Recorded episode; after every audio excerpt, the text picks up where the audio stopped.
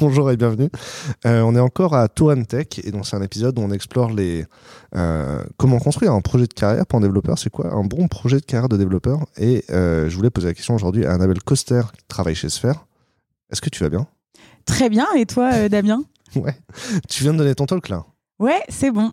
Ton niveau d'énergie a l'air plutôt élevé. Ah, Je suis à fond là. Je suis à fond. C'était vie ma vie de bénévole. Donc là, je suis en mode vie ma vie de podcasteuse. ok.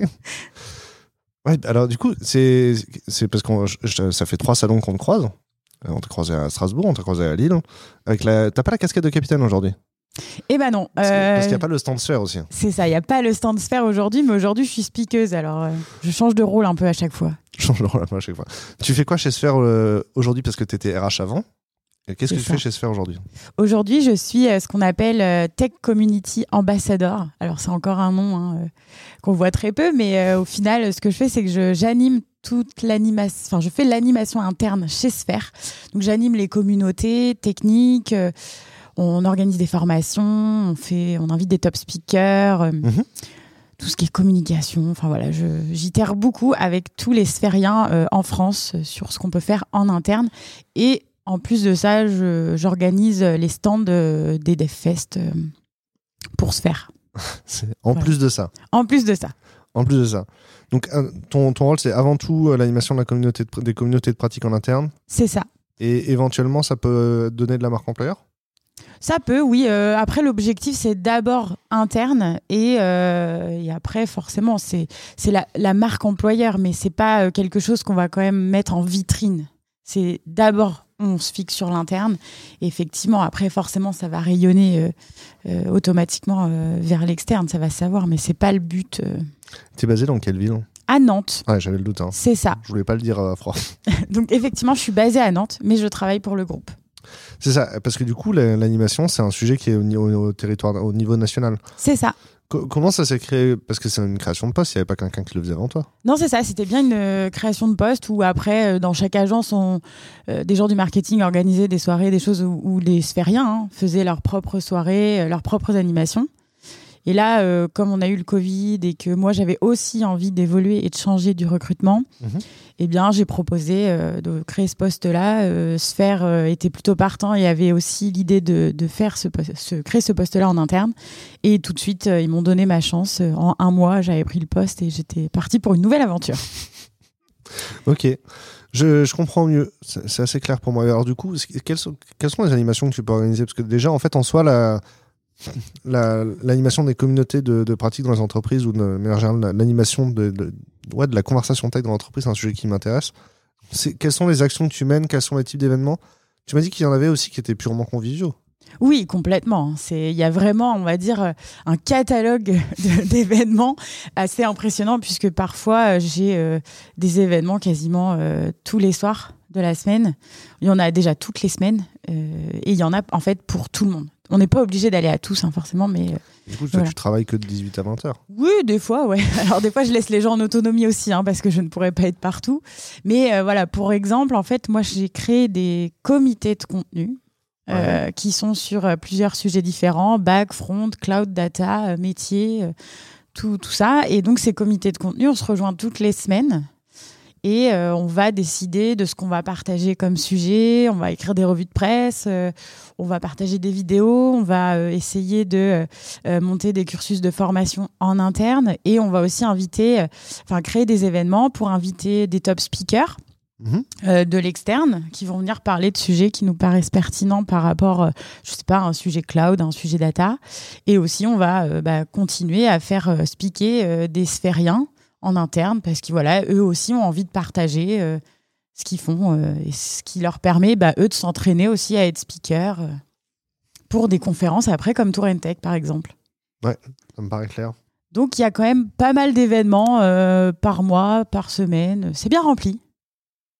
Ça me va. Ça parle, donc c'est des événements qui permettent de réseauter entre les agences. C'est un sujet qui est assez nouveau du coup, parce que j'imagine qu'avant le Covid, vous n'auriez pas forcément imaginé avoir quelqu'un qui fait l'animation. Parce que c'est que du distanciel ou tu vas proposer quelque chose dans chaque agence? Alors, on a fait un mix un peu des deux, mais à- enfin, moi, je suis vraiment niveau groupe. Donc, quand je vais proposer un événement, ça va être pour tout le monde. Et on va, donc, ça va être en distanciel, mais des fois, on a fait des mix. c'est-à-dire euh, une partie qui est en présentiel et euh, retransmis dans toutes les agences. Et effectivement, euh, il y a un moment, ça n'existait pas ou peu. Et là, le fait que depuis le Covid, on ait mis tout ça en place, en fait, ce qui est génial, c'est que toutes les agences se connaissent. Et même sur mes comités de contenu, en fait, c'est des gens qui sont d'agences différentes. Ouais. Mais qui ont la même spécialité, la même passion. Est-ce que c'est quelque chose que, que ça a changé le Covid dans les ESN, le fait de travailler beaucoup plus au plan national, d'avoir beaucoup plus d'interactions entre les agences? Alors je pense, après j'ai pas vu vraiment ce que ça donnait dans les autres ESN, mais en tout cas pour nous, c'est euh, c'est un des gros avantages. Et maintenant, on peut se retrouver à des événements euh, à 100, 150 personnes euh, en visio, quoi. Ouais. Alors qu'avant, on allait plutôt être sur du 30, 50 euh, par événement. ça, ça permet aussi de, chan- de changer la, la, la pyramide de compétences. Avant, j'imagine, tu avais dans chaque agence une pyramide de compétences. Aujourd'hui, tu peux avoir des, des, des juniors qui sont coachés par des seniors qui sont dans d'autres agences? Alors oui, c'est possible puisque par exemple pour l'exemple, enfin pour Nantes, Ouais. euh, les Nantais travaillent aussi beaucoup avec Paris ou, ou même d'autres agences. Donc effectivement, le partage est plus simple et même pour euh, bah, le, un- une des problématiques euh, aussi en, enfin une problématique en ESN, c'est on parle souvent de de périodes d'intercontrat. Donc c'est des personnes qui n'ont pas Ouais. de mission et on sait que ça euh, c'est aussi problématique. Nous chez Sphere, on a mis quelque chose de, en place pour que finalement toutes les personnes en intercontrat du groupe euh, Ouais. soient euh, travaillent en projet Ouais. euh, et travaillent sur des projets différents toutes les semaines ou voilà et qu'il y a un vrai suivi. Et ça, c'est pas par agence, c'est au niveau groupe.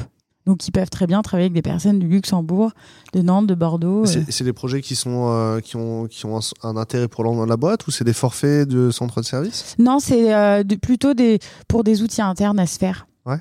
Ok. Et puis des fois, après, ils peuvent euh, sur du, du... Nous, on a une factory, mais dans ces cas-là, ils seraient facturés. Là, c'est vraiment pour des personnes qui n'ont pas du tout de mission. Mhm. Et ça leur permet, soit c'est euh, du temps qu'ils prennent pour se former, puisque nous, on a plein de formations au sein de Sphère qui existent déjà. Soit, euh, donc là, c'est aussi le moment où ils peuvent se former avec un, des gens plus compétents. Euh, ça peut être des projets internes parce qu'on a besoin de, de, de, de- de monter un outil de CV qui se génère automatiquement. Ça peut être euh, des projets open source. Est-ce que vous avez un, outil qui vous permet d'identifier des experts dans le groupe? Parce que par exemple, imagine sur un projet, on veut quelqu'un qui fait du Angular. Dans notre agence, il n'y a pas de- d'experts Angular. Des experts Angular, vous devez en avoir dans tous les coins. C'est peut-être pas le bon exemple. non, mais si, si, parce qu'il y en a peut-être plus à Nantes qu'à Lille, par exemple. Ouais. Euh, oui, on a un outil qui s'appelle Lucas. C'est un produit nantais. Ouais. Ouais, je connais Voilà. bien Lucas. Je Et du pense coup, que- ça, ça, ça vous permet d'identifier les compétences? Ouais, parce que les gens vont remplir en fait leurs compétences et c'est ce qui va nous permettre euh, de les identifier. J'imagine que euh, maintenant qu'on a identifié les compétences et qu'on sait identifier les gens, les approcher, c'est pas si facile. Et euh, que je veux... Là où je veux en venir, laisse-moi. Je ne dis rien. le, le fait d'avoir les échanges, des communautés de pratiques et des échanges entre les agences que- comme tu organises, ça fait que c'est plus facile de demander de l'aide à quelqu'un qui est dans une autre agence. C'est ça que je voulais dire. Est-ce que c'est quelque chose que tu vois se concrétiser? Ah oui, complètement. euh, et beaucoup par rapport aux communautés justement qu'on a créées, on voit que c'est beaucoup plus facile, eff- effectivement. Et en Ouais. plus, on a un, un réseau social qui nous permet de chatter très facilement euh, avec les gens. Réseau social, vous l'avez codé vous-même encore ou pas Non, c'est Workplace hein, par Facebook. c'est du classique. Oui, il n'y a pas de mal. Ça me Non. Euh, c'est quoi un bon projet de carrière pour un développeur? Bah alors ça, c'est une bonne question. Hein. Mhm. Comme on disait, il n'y a pas de bonne ou de mauvaise situation, mais euh, en Ah, tout cas, des mauvais, des mauvais projets de carrière, il y en a plein. hein. Oui, alors après, tout dépend euh, du développeur ou de la développeuse. Enfin, Ouais. Non, mais selon moi, en fait, euh, euh, t'as quelqu'un, euh, t'as un projet de carrière euh, qui est de devenir chef de projet euh, à terme. Pour quelqu'un, ça va être un super projet de carrière, et Mhm. pour une autre, pour une autre personne, pas du tout, pas du tout adapté à, à ses compétences et, et le, le métier où il va pouvoir s'épanouir. C'est plutôt comme ça que je vois. Donc finalement, pour moi, il n'y en a pas de bon ou mauvais. C'est juste qu'il faut que la personne, euh, elle se connaisse suffisamment bien pour elle, après, savoir euh, déjà vers quoi elle va s'orienter? Alors effectivement, après, l'entreprise va t'aider à... euh, Enfin, elle va créer un écosystème. Pour moi, c'est ça. C'est créer un écosystème qui va te permettre de, de remplir ton objectif de carrière. Mhm. Euh, mais, euh, on a, nous, reçu une philosophe RH chez Sphère. On aime bien aussi recevoir des, des célébrités qui n'ont rien à voir avec le domaine de l'informatique, par exemple. Et cette personne-là, elle a parlé beaucoup de choses, de quête de sens, etc., liées au Covid. Et elle disait aussi que ce n'était pas à l'entreprise d'être garant de l'épanouissement de ses salariés. Mhm. Donc c'est quand même... euh, Enfin, il y a des personnes qui pensent que c'est à l'entreprise, mais pour cette philosophe RH, non. Et donc c'est vraiment au salarié d'être euh, garant de son... Enfin, garant. D'être responsable un peu de son, de son épanouissement. Alors, Je sais pas si j'utilise le bon terme, mais euh, est-ce que l'entreprise. euh, elle peut créer un écosystème qui va aider la personne à, à s'épanouir, Mhm.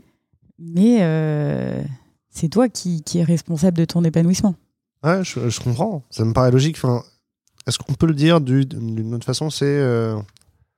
Euh, faut prendre soin de soi, déjà. Ouais, Euh, si t'es- il faut être heureux dans sa vie perso avant d'être heureux dans sa vie pro. pour moi, c'est un équilibre. Je suis pas philosophe non plus, hein, mais. Est-ce que Euh, le mauvais penchant, c'est de de- d'essayer de, de trouver du bonheur dans sa vie pro parce qu'on n'en trouve pas dans sa vie perso C'est ça le mauvais penchant? C'est une bonne question. Ah, tu poses des punchlines, mais après. euh, Non, non, mais euh, euh, on peut être, comme tu dis, euh, mal dans sa vie pro et bien dans sa vie perso et, et inversement. Mais est-ce que c'est euh, c'est forcément lié? Je sais pas. Je sais pas, mais. Moi, j'ai l'impression que ça marche comme les accords mais 20. Ouais. non, mais c'est une bonne. Parce que, Bonne parce que euh, tu vois, genre, quand on fait un accord mais 20, on va essayer de trouver euh, un- une viande ou un mets qui a la même intensité que le vin. Tu vois. mhm. Si tu bois un vin qui est très intense, faut que tu aies un, un repas qui est très intense avec. Bois un vin qui est très sucré, faut que tu boives quelque chose qui soit très sucré avec. Voilà, euh, champagne, euh, galette des rois, par exemple. Blanquette, Dico, vent dans Chardive. Et je pense. On va partir sur un podcast euh, nourriture bientôt. Et du, coup, je, mais 20. et du coup, je pense que voilà, il y a, il y a des gens qui veulent une vie euh, pro très stimulante. Bah, du coup, il faut qu'ils aient une vie perso qui aille avec. Mais c'est compliqué, du coup, d'avoir une vie, une vie pro où tu cours partout et une vie perso où tu es posé, je crois. Il y a des personnes euh, qui arrivent à le faire, mais je pense qu'effectivement, ça dépend aussi de la personnalité. Ouais. Ça dépend beaucoup ouais, des personnalités des gens. Et, euh, et étrangement, tu as aussi des personnes qui sont à fond dans le boulot, mais qui, par- mais qui chez eux sont quand même plus euh, posées. Mhm. C'est, je pense que ça dépend beaucoup, mais effectivement, on- c'est difficile de, de mettre tout le monde dans la même case en fait Ah, aujourd'hui. ouais. C'est pour avoir ren- rencontré plein de gens en- au niveau recrutement, Mhm. euh, plein de candidats, plein de parcours différents. Bah, c'est là qu'on voit hein, que on n'a pas tous les mêmes envies et qu'on ne pourra pas les, les, les accompagner de la même façon et les satisfaire euh, de la même façon. Euh, comment tu sais que les. Comment tu reconnais, même, même en dehors de l'entretien, comment tu reconnais des personnes qui seraient bien chez Sphère? Alors, ça va être sur plusieurs axes. Il y a déjà effectivement l'entretien RH avec euh, bah, un recruteur ou une recruteuse qui va déjà Mhm. voir un peu ses attentes, ses envies euh, et, et voir un peu si aussi cette personne, elle, est, elle peut, euh, c'est pas peu, mais va être bien en milieu ESN parce que c'est particulier d'aller travailler chez des clients, de changer de mission. Il y a des gens à qui ça convient parfaitement et d'autres non. Donc on essaye de voir ça. Et après, en fait, il a trois entretiens euh, techniques en pair programming. Donc il est vraiment avec trois futurs collègues finalement Mhm. différents. Et c'est sur ces entretiens-là qu'on va voir en fait, euh, puisque en fait, comme il va travailler avec des futurs collègues, ces gens-là me disent après euh, si euh, oui, je me vois travailler avec lui ou pas. La validation par les pairs? Ouais, c'est ça. Est-ce que la validation par les pairs, ça encourage pas un biais de confirmation et recruter tous les- toutes les, tout le temps les mêmes personnes? C'est pour ça qu'on met trois personnes quand même à chaque fois. Non, mais effectivement, en fait, on va aussi un peu. Enfin, c'est aussi. euh, euh, au final, chez Sphère, ben, on, on s'entend tous bien, on se reconnaît tous à travers notre passion ou, ou les centres d'intérêt parce que effectivement, ils ont été recrutés par leur père. Ouais, ouais. C'est et au final, enfin, j'ai l'impression que ça fonctionne. Hein C'est c'est un sujet aussi parce que le, si tu as déjà un problème de, diversité dans l'entreprise, la validation par les pairs ou le biais de confirmation, ça l'amplifie. Mais s'il n'y a pas de souci de diversité à l'origine, le biais de confirmation, il peut pas trop s'exprimer, tu vois. Ouais, ok. Je comprends. Si tu es une boîte euh, de conseil où il y a que des centraliens et que tu demandes au père de valider, bah, il y a que des centraliens qui rentrent. Ouais, non, là on n'est pas, on pas sur ce niveau-là. On avait déjà quand même beaucoup de diversité à la base. Alors forcément, on, était, on essaye toujours de faire plus. Mhm. Euh, on va parler, euh, enfin par exemple des femmes, hein, comme, enfin quand on la diversité, c'est pas que ça. J'ai eu peur que tu ailles dans ce sens-là. Non, non. c'est pas que ça, mais euh, c'est un exemple parmi tant d'autres. Hein. Euh, mais oui, euh, et là, c'est un autre débat, je, pense. Mais... Est-ce qu'on peut être une femme et tech lead chez Sphere Complètement bah, J'ai l'impression que les, la majorité des femmes tech lead que je vois dans mon Twitter sont des sphériennes, en fait. C'est pour ça que je te disais. Qu'est-ce qui se passe? Peut-être, mais il y en a pas que chez Sphere. Ah, mais... C'est peut-être parce que nous, on va peut-être. c'est des, des, personnes qui vont peut-être plus se montrer ou. Je sais pas. C'est vrai. Est-ce qu'il y a un secret pour faire en sorte que euh, tous les sphères, euh, tous les sphériens soient sur Twitter et méga engagés et méga actifs? Bah Parce que euh, en interne, on les accompagne énormément pour ça. Ouais, vous avez, ils ont des cours de Twitter? Ouais. Vous avez un playbook? On n'a pas un playbook, mais ils ont un. On, a, on met à disposition un cursus personal branding. c'est un, ouais, un, un, cours de, un cours en ligne, en fait. non, non, c'est fait par, en plus, des sphériens et des personnes externes. Et c'est un coaching en personne ou c'est un... Non, c'est des sessions de 30-40 personnes. Et en fait, là, au début, on avait euh, euh, des personnes qui venaient vraiment suivre cette formation. Et ensuite, on l'a ouvert à tous faire. Donc, toutes les personnes qui ont envie de euh, bah, d'être un peu plus influents, on va dire, sur les réseaux, sur... on les appelle les influenceurs, mais non, mais c'est pour ça, c'est plus de... Est-ce que tu as, la, baseline de la, de la formation, c'est as-tu envie d'influencer avec nous? Ça, ça, pourrait maintenant quand même. Non, non, c'est plus euh, bah, s'ils ont envie d'être euh, plus. Euh, enfin, je sais pas comment on va expliquer, mais voilà, d'être un peu plus présent sur les exposé. réseaux. C'est pas forcément exposé parce qu'après, le personal branding, il est sur plein de sujets et toi, tu suis que les, les thèmes qui t'intéressent. Donc, tu peux avoir une partie effectivement sur de l'écriture d'articles, tu peux avoir une partie sur comment être speaker et faire de l'impro. Euh, une partie LinkedIn, euh, une partie euh, même qui a été faite avec un speaker là, de Tourentech, Pierre Tibul, sur tout ce qui est illustration sketchnote. Voilà, non mais en fait c'est sur plein de sujets et après les, les sphériens choisissent sur lequel ils veulent être formés. Voilà pourquoi après on est un peu partout. C'est marrant. quelles sont les questions qu'un collaborateur il doit se poser en fait pour, pour réfléchir à, à son projet de carrière? Eh bien, selon moi, après, euh, il y a, je pense, plein de solutions, mais selon moi, c'est qu'est-ce qu'il aime faire aujourd'hui mhm. sur euh, dans son métier, il, vraiment se poser et se dire, bah, aujourd'hui, qu'est-ce qui me plaît et vers quoi je veux aller. Et c'est pas forcément de se dire, euh, parce que je pense que dans le développement aujourd'hui, c'est facile de trouver de l'emploi. Mhm. bon, après, tout dépend. Peut-être que si la personne se pose et que finalement il se dit, ah non, bah, je veux devenir agriculteur, il peut. Mais euh, voilà, c'est ça. C'est qu'est-ce que j'aime faire et est-ce que ah, et après c'est bah, comment je mets en place les choses pour arriver euh, à ce chemin-là. Et pas une question de euh, là c'est bien payé donc je vais peut-être plus faire ça. Enfin, il y a plusieurs choses. Enfin, ça dépend après dans quelle ville on travaille, etc. aussi, hein, parce qu'il y a des, des, villes où il y a plus de data, des villes où il y a plus de cloud, où il y a plus de techno. Bref, il y a beaucoup de choses à, voir, mais pour moi, la première question, c'est qu'est-ce que la personne aime faire? Ouais. Et ensuite, voir si c'est possible ou non. Se donner les moyens d'y arriver. Est-ce que c'est vraiment facile de trouver de l'emploi dans le numérique aujourd'hui? Tout dépend, je pense, euh, du, de la spécialité de la personne euh, et de la région dans laquelle il habite. Je pense. non, mais c'est vrai. Y a, si tu es développeur Angular euh, à Lille, je crois que c'est pas un lieu où, les gens font beaucoup d'angular. Si? Je sais pas. je me rends pas compte. Est-ce qu'à Lille, on fait plus d'angular qu'ailleurs ou moins qu'ailleurs? Euh, Je crois un peu moins. Mais, euh, mais à Nantes, euh, oui, il y a des, métiers qu'on va moins retrouver que d'autres. Enfin, à Nantes, c'est il y a beaucoup de Java. Ça, ça Java, PHP. Java, PHP.NET, il y a clairement des régions où il y a beaucoup plus de .NET que de Java. Genre le Luxembourg c'est ça. Luxembourg, 80% Luxembourg, de .NET. Strasbourg. Euh. Qu'est-ce qui s'est passé? Je me suis retrouvé dans une salle, j'ai fait un troll sur le .NET et personne n'a ri. Non, mais voilà. Et donc, ça dépend des, des régions aussi. Hein, euh. C'est quoi le rôle de la formation dans le projet de carrière du développeur? Bah, c'est très important parce qu'effectivement, si un dévelop- enfin, surtout un développeur aujourd'hui, c'est un univers où ça évolue tout le temps. Si tu restes sur tes acquis, à un moment, tu. Enfin, tu... c'est pas que tu vas devenir obsolète, mais si sur tes compétences, c'est le risque. Donc la formation, il est essentiel, euh, puisqu'il faut que la personne reste. euh, Enfin, qu'elle euh, qu'elle soit toujours employable. Enfin, c'est l'employabilité finalement. Et donc, il faut que quelqu'un dans sa carrière, s'il se pose les questions de qu'est-ce que je veux faire, vers quoi je veux aller, il faut aussi qu'il en il identifie les sujets sur lesquels il doit se former régulièrement. Est-ce qu'il doit passer des certifications Voilà, il y a, il y a aussi beaucoup de choses euh, comme ça. euh.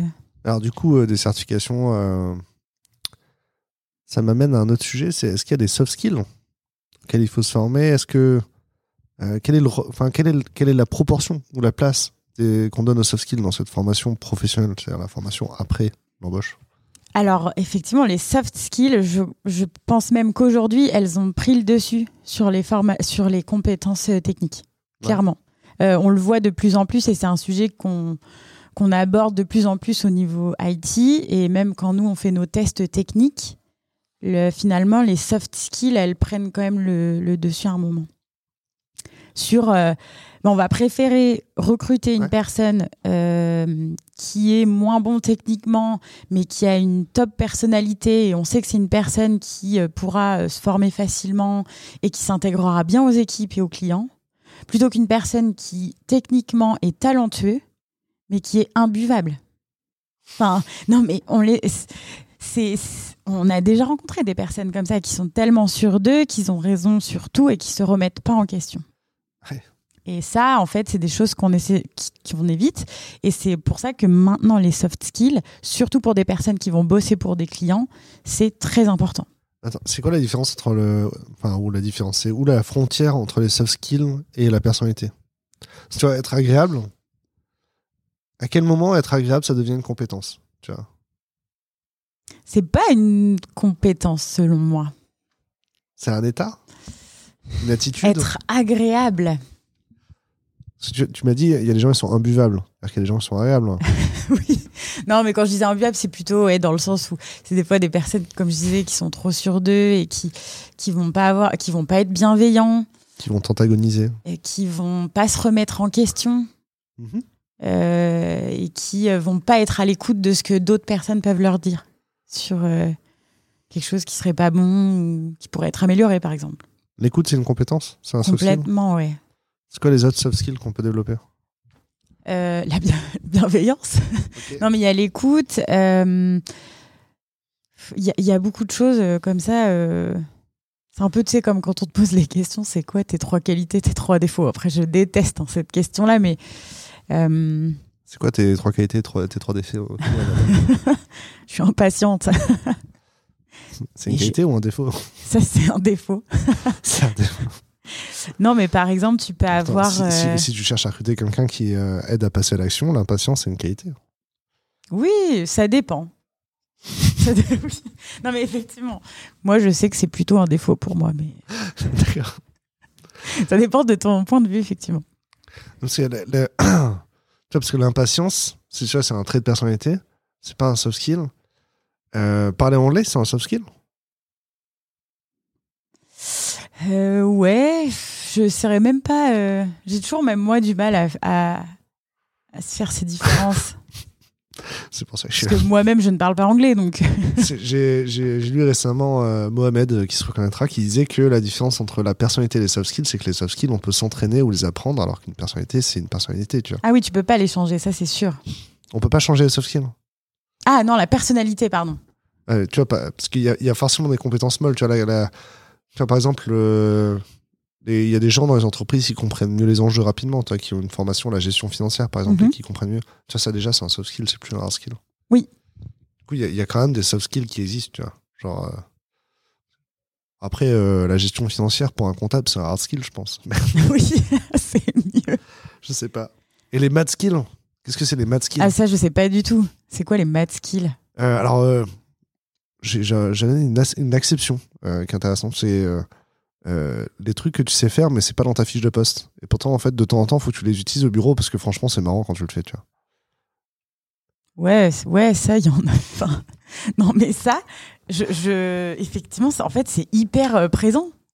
Bah ouais. Enfin, chez Sphère, il y, y, a des gens qui me demandent de, de l'aide sur des événements, mais moi, j'essaie de tout faire pour qu'ils soient autonomes.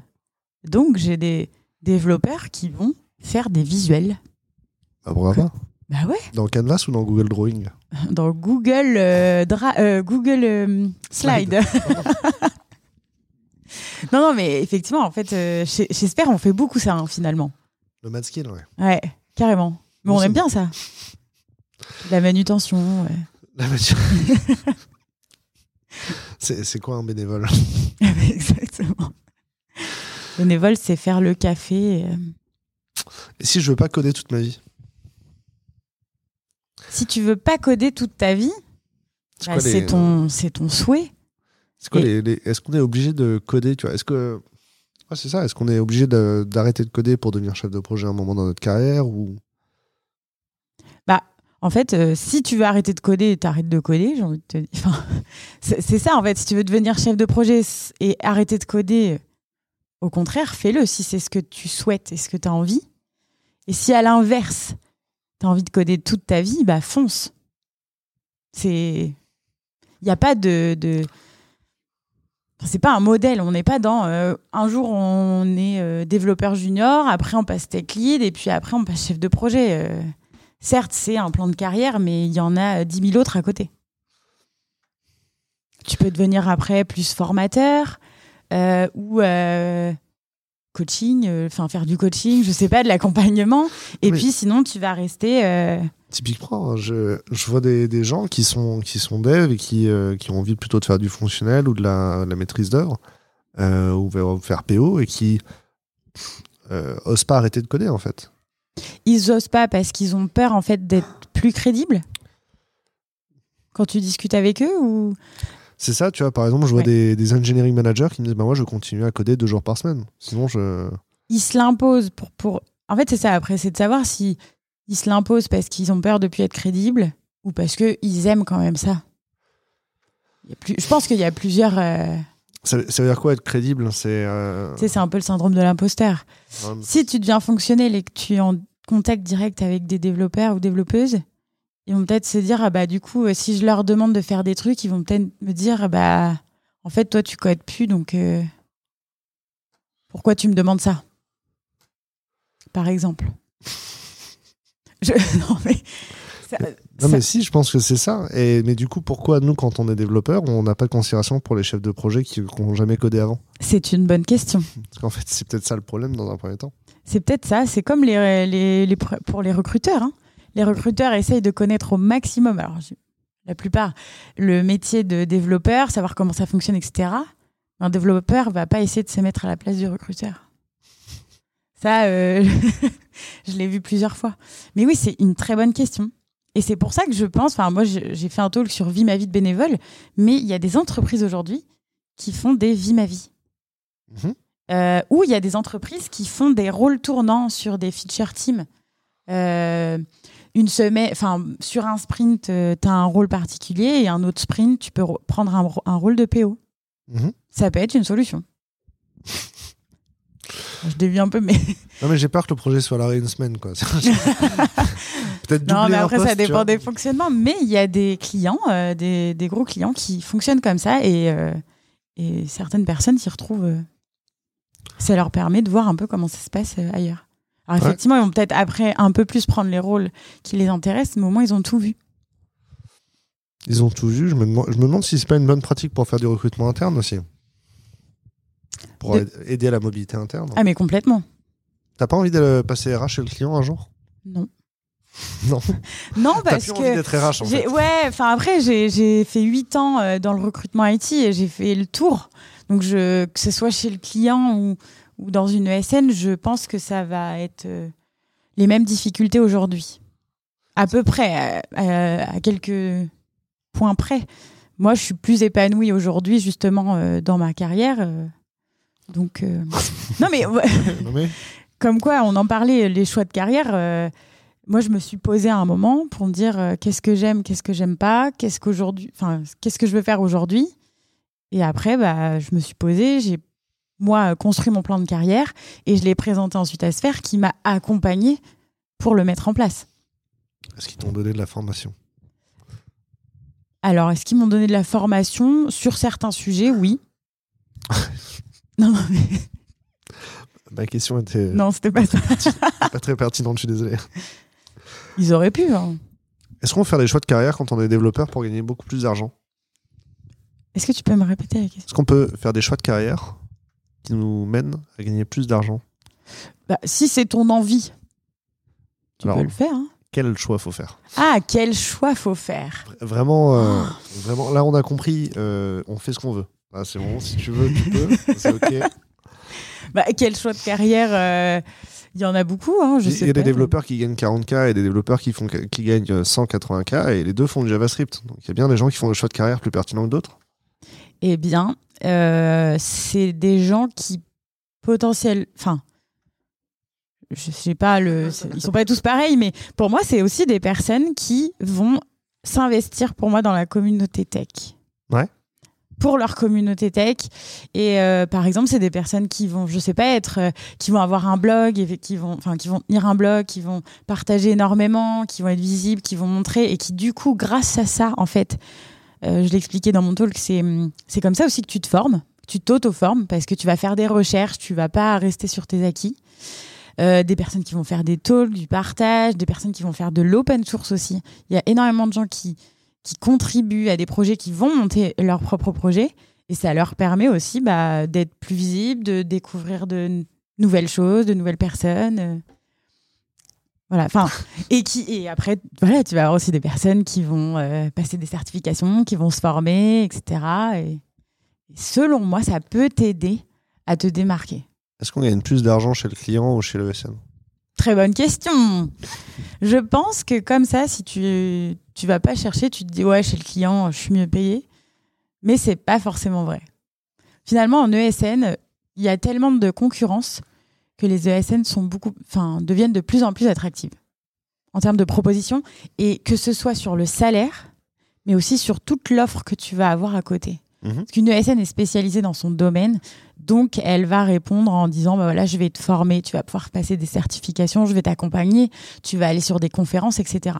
Quand tu es chez un client, effectivement, ils ont beaucoup plus de métiers différents, donc ils vont moins se cibler sur les attentes euh, d'un développeur.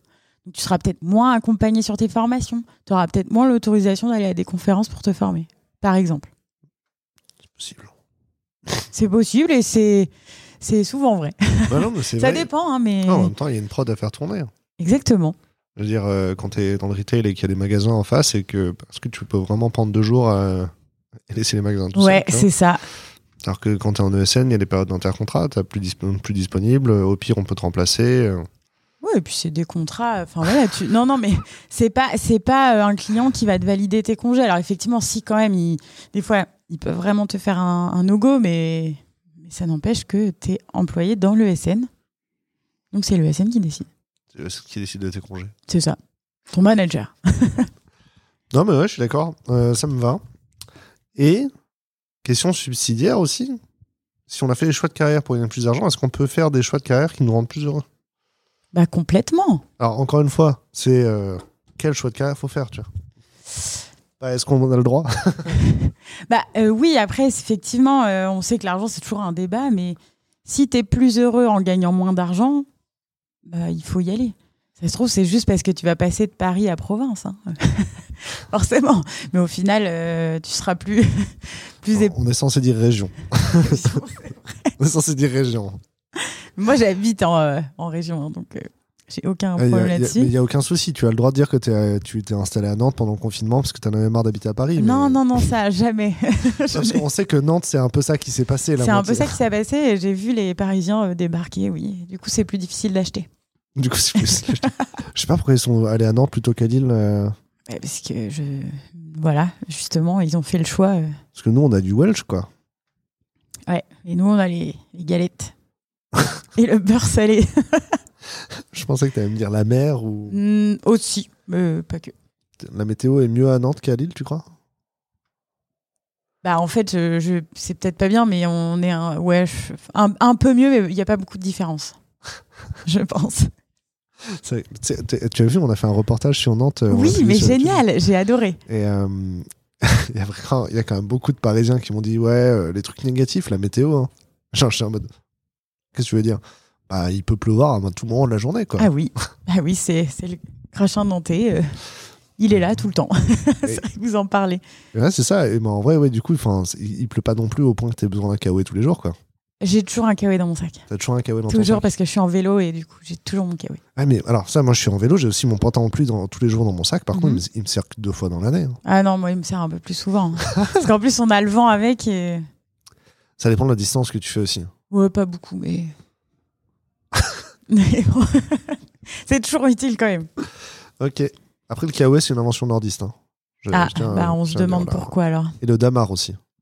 Ah, le damar. Ouais, parce que vous, peut-être, il fait plus froid par contre. On tape euh, zéro les- l'hiver, ouais, on a du gel un peu l'hiver. Ouais, ouais, non, nous, ça va. La première année où je suis arrivé à Lille, il a fait moins 7 l'hiver. Sans, sans neige, sans, sans glace, vraiment moins 7 d'un coup. On est passé de 10 à moins 7 dans la semaine. Ah oui, C'était hyper violent. vous Et, avez euh, plus de neige que nous. hein. Nous, on n'a pas de neige. Non, non, non, mais il n'y a pas beaucoup de neige à Lille en fait. Ah ouais parce que je- moi là-bas, avant, j'habitais en Lorraine et en Alsace, tu vois.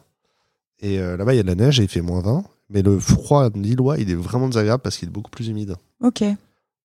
Voilà, je vous, je vous invite à étudier les climats océaniques, les continentaux. Et au final, on est complètement passé à côté de la question. Qu'est-ce qu'il faut Est-ce que y- on doit Est-ce qu'on est plus heureux si on gagne plus de sous? Non, c'est pas le sujet. C'est pas Mais- le sujet et euh, on peut être plus heureux en gagnant moins de sous. Hein. La question, la, la réponse euh, universelle à toutes les questions d'Annabelle, c'est euh, Tout dépend de ton bonheur. C'est ça. En fait, si, si à un moment les, les développeurs se posent des questions, je les invite vraiment à faire un bilan de compétences. Un bilan de compétences. Un bilan de compétences qui en plus est payé par notre CPF. Alors je fais un peu de pub. non, non, mais tout le monde a un CPF aujourd'hui. Et, et- et clairement, euh, un bilan de compétences, c'est quelque chose qui peut se faire euh, hors temps de travail. C'est complètement possible. Et ça, enfin, pendant trois mois, euh, tu vois ce qui te plaît, ce qui te plaît pas, ta personnalité justement, et ça peut vraiment aider des personnes à, bah, à savoir ce qui, ce qui leur plaît, quoi. Et pas être euh, justement dans le modèle euh, et être, enfin, que ça soit biaisé par euh, l'environnement qui, qui les entoure. On va voir qui pour faire un bilan de compétences. Eh ben, il y a plein de, de cabinets aujourd'hui euh, qui peuvent nous accompagner. Alors, vaut mieux éviter de passer par tout ce qui est Pôle emploi parce qu'il y a beaucoup de- d'autres professionnels. C'est souvent des indépendants, mais mais il y a plein de cabinets aujourd'hui qui peuvent t'accompagner là-dessus. Ouais, puis euh, j'ai toujours un peu l'impression aussi que le- ceux qu'on voit le plus, c'est les cabinets de recrutement.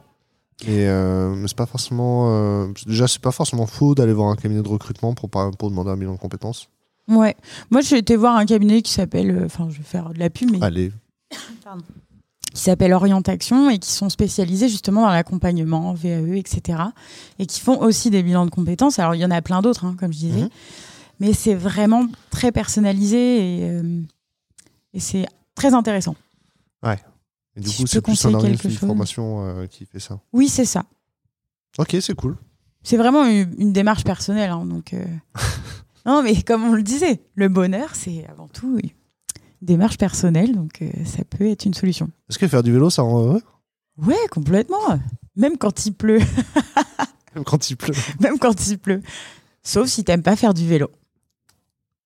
Il y a des gens qui aiment pas faire du vélo? Il y a des gens qui n'aiment pas faire du vélo. Comme il y a d'autres qui n'aiment pas marcher. Ça, c'est plus compliqué. Mais Je veux dire, j'aime pas marcher sur certaines distances, mais euh, sinon, marcher T'aimes- courir?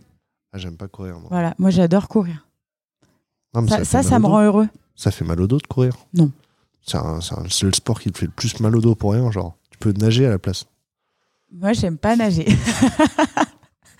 Donc, comme quoi, ça prouve que. Donc s'il existe des gens qui n'aiment pas la course à pied et il existe des gens qui n'aiment pas nager, il existe forcément des gens qui n'aiment pas le vélo, ça me va. Voilà, le débat est clos. Ouais, mais... non, parce que marcher, c'est un moyen de locomotion. Oui, La nage, c'est un sport. euh, La course à pied, c'est un sport, c'est pas un moyen de locomotion. ça peut être un moyen de locomotion. Le vélo, c'est pas un sport, c'est un moyen de locomotion. C'est aussi un sport. Ah mince. Au JO, il y a du vélo. Ouais, mais euh, on n'a pas les mêmes vélos. Non.